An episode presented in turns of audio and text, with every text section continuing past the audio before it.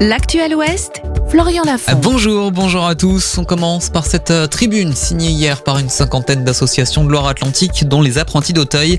Elle dénonce l'arrêt au-delà de 21 ans des contrats jeunes majeurs, des contrats qui permettent d'accompagner les jeunes sortant de l'aide sociale à l'enfance. Une manifestation sera organisée jeudi matin au conseil départemental lors de l'ouverture de la prochaine session. Les associations appellent également les élus à voter contre le budget prévisionnel. Ce geste, hier soir, des élus de la majorité de droite au conseil municipal de Cholet, ils ont quitté leur siège pour s'installer sur les bancs du public. Euh, ces élus protestent contre la décision de la Cour administrative d'appel de Nantes. La justice a confirmé l'irrégularité d'indemnités versées aux conseillers municipaux et adjoints en 2020 et 2021. Ils devront rembourser au total près de 694 000 euros. À fin de la grève hier des postiers du centre-ville de Nantes, après une semaine de mobilisation, ils ont voté la reprise du travail. La CGT Sud dénonçaient notamment les conditions de travail.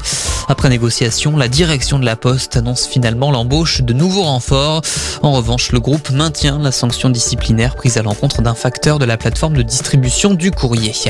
Dans l'actualité nationale, dernier jour aujourd'hui pour l'interdiction de pêche dans le golfe de Gascogne. Elle était en place depuis un mois. Au total, près de 450 bateaux de plus de 8 mètres sont concernés par cette restriction réclamée par les associations environnementales afin de lutter contre la capture accidentelle de dauphins dans les filets de pêche. La Commission européenne promet d'indemniser les pêcheurs jusqu'à 85% de leur chiffre d'affaires. La page des sports maintenant, soir de Ligue européenne en handball masculin. Le HBC Nantes reçoit les Polonais de Zabgé. Coup d'envoi de la rencontre à 20h45. Et puis un quart d'heure plus tôt, on suivra aussi du hockey. Suite de la Ligue Magnus, les Ducs d'Angers accueillent les Boxers de Bordeaux. À la couleur du ciel pour finir, elle reste grise cet après-midi. Des gouttes de pluie sont à prévoir également.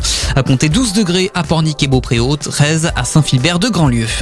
Bonne journée sur Sun et rendez-vous très vite pour un nouveau point sur l'actualité.